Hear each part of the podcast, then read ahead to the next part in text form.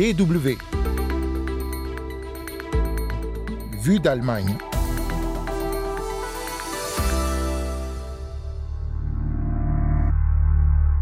wenn wir dort in diesem Haus nach draußen geguckt haben. Quand nous avons regardé dehors en direction de ce bâtiment, on a vu cette foule de plusieurs milliers de personnes attaquer le lieu dans une ambiance de pogrom, une ambiance de violence où plus aucun argument rationnel n'avait de place.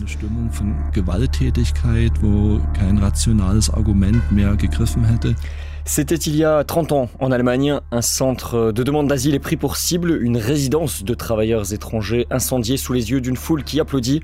On revient sur les émeutes racistes et xénophobes à Rostock en Allemagne cette semaine.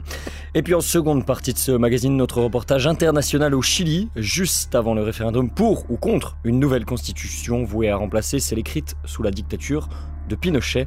Le sujet divise la société là-bas. C'est d'Allemagne, willkommen, soyez bienvenus. Los geht's, c'est parti.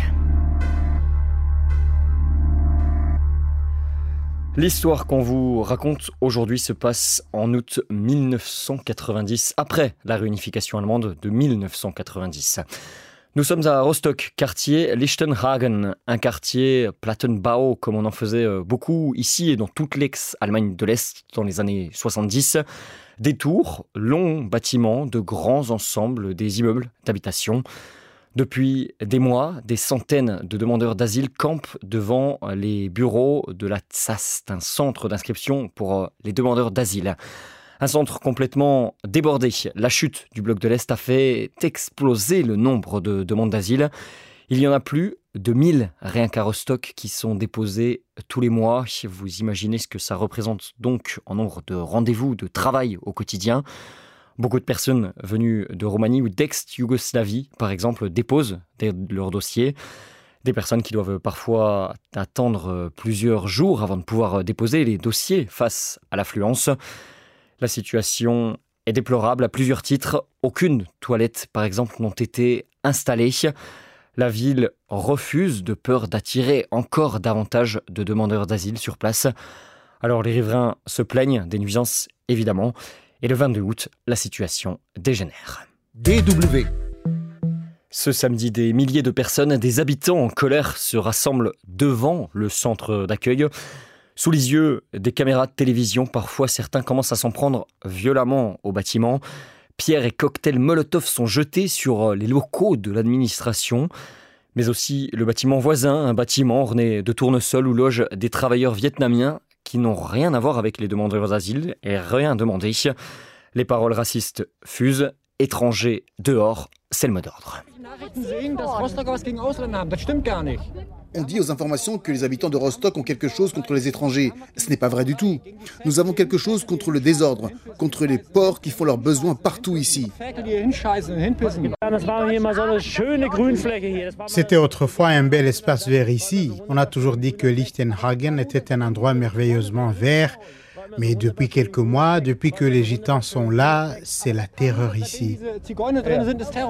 La police intervient, mais les forces de l'ordre sont trop peu nombreuses. C'est une véritable émeute. Elle ne sera contenue qu'à l'aube, le lendemain matin, après l'arrivée de renforts de police. Mais déjà, d'autres émutiers, des néo-nazis venus de toute l'Allemagne sont là, eux aussi. Des milliers d'habitants les applaudissent lorsqu'ils s'en prennent à nouveau aux deux bâtiments. Un homme voit et vit alors en direct ce qui se passe. Wolfgang Richter, qui est alors chargé des questions de migration à la ville de Rostock, et racontait ses jours de terreur à la DW il y a quelques années. Il suffisait d'allumer la radio ou la télévision pour entendre parler de l'afflux de réfugiés, de la coupe est pleine et de la criminalisation des demandeurs d'asile, ce qui a certainement contribué à cette situation. Les extrémistes de droite se sont intéressés au sujet dès le deuxième jour et il y a eu comme une sorte de tourisme de délinquance violent à Rostock. L'extrême droite a vu dans cette situation une opportunité pour propager son argumentation xénophobe et raciste. Ja, dieses Treiben wie für sich geschaffen sahen. Et encore une fois, face à cette violence qui se déchaîne, la police est dépassée. On saisit bien des armes de poing, des battes de baseball ou encore des marteaux, mais les paroles nazies continuent de fuser. Des policiers sont attaqués. Des hommes s'introduisent même dans le bâtiment où sont logés les travailleurs vietnamiens. Il monte jusqu'au sixième étage, terrorisant les habitants. Même impuissance de la part de la police que la veille. DW. Le lundi 24 août, la tension n'est pas redescendue sur place. Le centre d'enregistrement des demandes d'asile est évacué dans l'après-midi. Mais le bâtiment au tournesol voisin où logent les personnes vietnamiennes, lui, ne l'est pas. Et il est pris pour cible.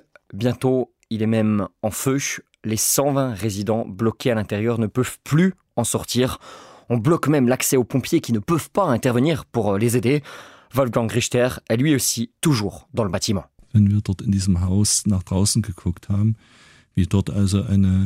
Quand nous avons regardé dehors en direction de ce bâtiment, on a vu cette foule de plusieurs milliers de personnes attaquer le lieu dans une ambiance de pogrom, une ambiance de violence où plus aucun argument rationnel n'avait de place. C'était pour les assaillants peu important que plus de 100 personnes soient dans le bâtiment, des gens qui auraient pu périr dans l'incendie. La situation est catastrophique sur place, évidemment. Les pompiers ne peuvent toujours pas intervenir. Les résidents vietnamiens tentent de s'échapper de l'immeuble en flammes via une porte donnant sur le bâtiment d'à côté, sans succès. Finalement, avec un pied de biche, ils arriveront à se réfugier sur le toit de leur résidence qui est en feu. Les cris racistes continuent depuis le bas. Près d'une heure et demie après leur arrivée, les pompiers accèdent enfin au bâtiment et peuvent éteindre l'incendie. Les travailleurs vietnamiens, des hommes et des femmes, seront évacués dans la nuit. Les images font le tour du monde le lendemain. L'année d'avant, la ville d'Oyerswerda en Saxe avait déjà connu des émeutes similaires. Les semaines d'après, d'autres villes seront touchées, d'autres centres attaqués. Mais les images de Rostock restent dans toutes les têtes. Beaucoup qualifieront les faits comme les actes racistes les plus importants en Allemagne depuis la fin de la Seconde Guerre mondiale. C'est le moment où la terreur d'extrême droite a fait son grand retour en Allemagne, écrit encore cette semaine, 30 ans après les faits, la presse allemande. L'extrême droite, elle, il y a 30 ans, se frotte les mains après que ces images de Rostock aient fait le tour du monde. C'est ce que racontait aussi à la DV il y a quelques années Ingo Haselbach, ancien néo-nazi, connu pour avoir quitté le milieu.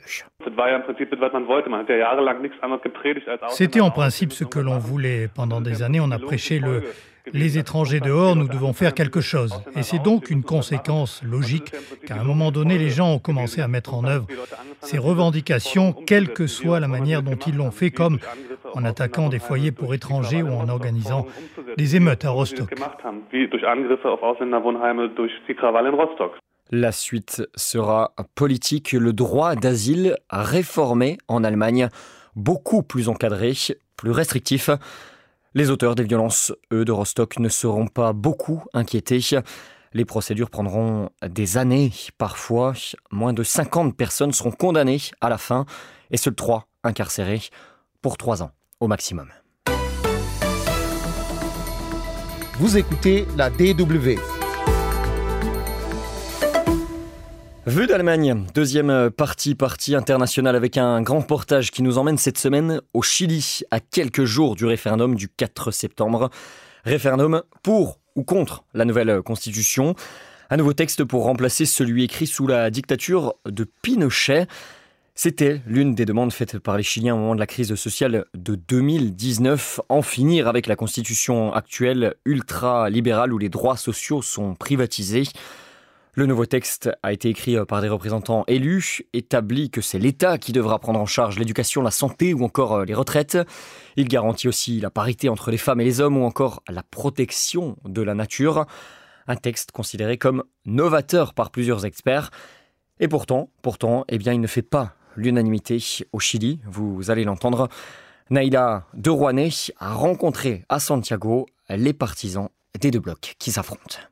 Dans le centre de la capitale, une soixantaine de personnes agitent des drapeaux chiliens. Une grande banderole est déployée sur laquelle il est écrit Rechazo popular, le rejet populaire. Ce mouvement est pour le Chili, pour la patrie avant tout. Un rassemblement d'extrême droite auquel Jessica participe, elle votera contre la nouvelle constitution car elle veut conserver celle actuellement en vigueur, écrite sous la dictature du général Pinochet.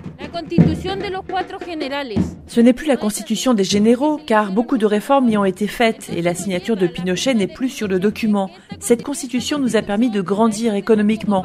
Jessica pense que si la nouvelle constitution est approuvée, ce sera la porte ouverte au régime communiste.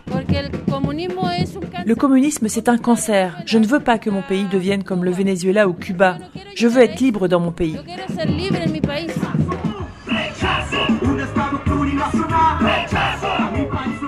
Dans sa chanson, le rappeur One rejette la plurinationalité garantie dans la nouvelle constitution et qui reconnaît les peuples indigènes ainsi que leurs droits, mais le chanteur ne le voit pas de cette façon. Il y aura des règles différentes entre les peuples indigènes et les autres Chiliens.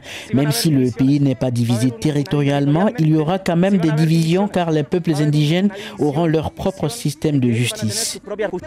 Il y a deux ans, lors d'un premier référendum, le rappeur avait dit oui à une nouvelle constitution, tout comme 80% des Chiliens qui étaient allés voter.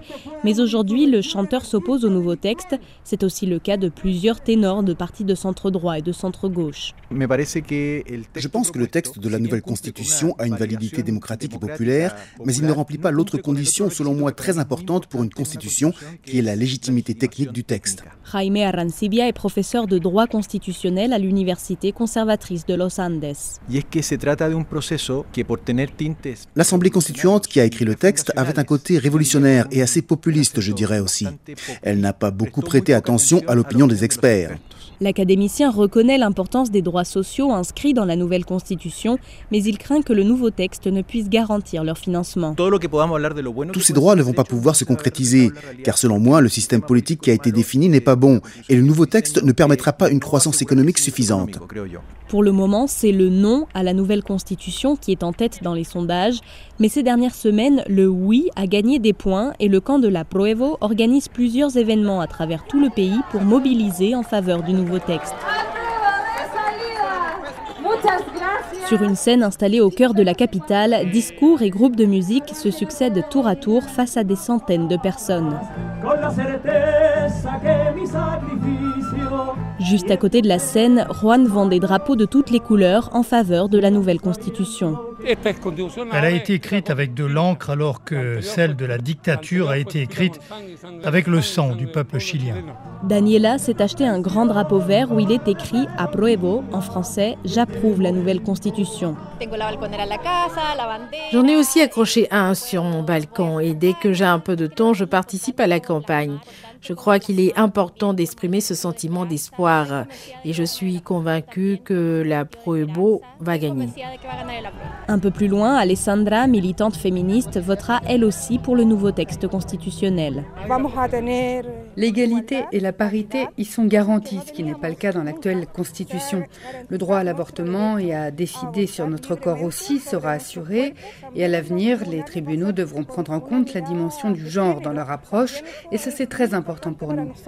Alessandra participe également à la campagne de la Proevo en inscrivant sur un registre les citoyens qui se porteront volontaires pour observer et surveiller le bon déroulement du vote le jour du référendum. Les gens sont très intéressés et veulent défendre la nouvelle constitution.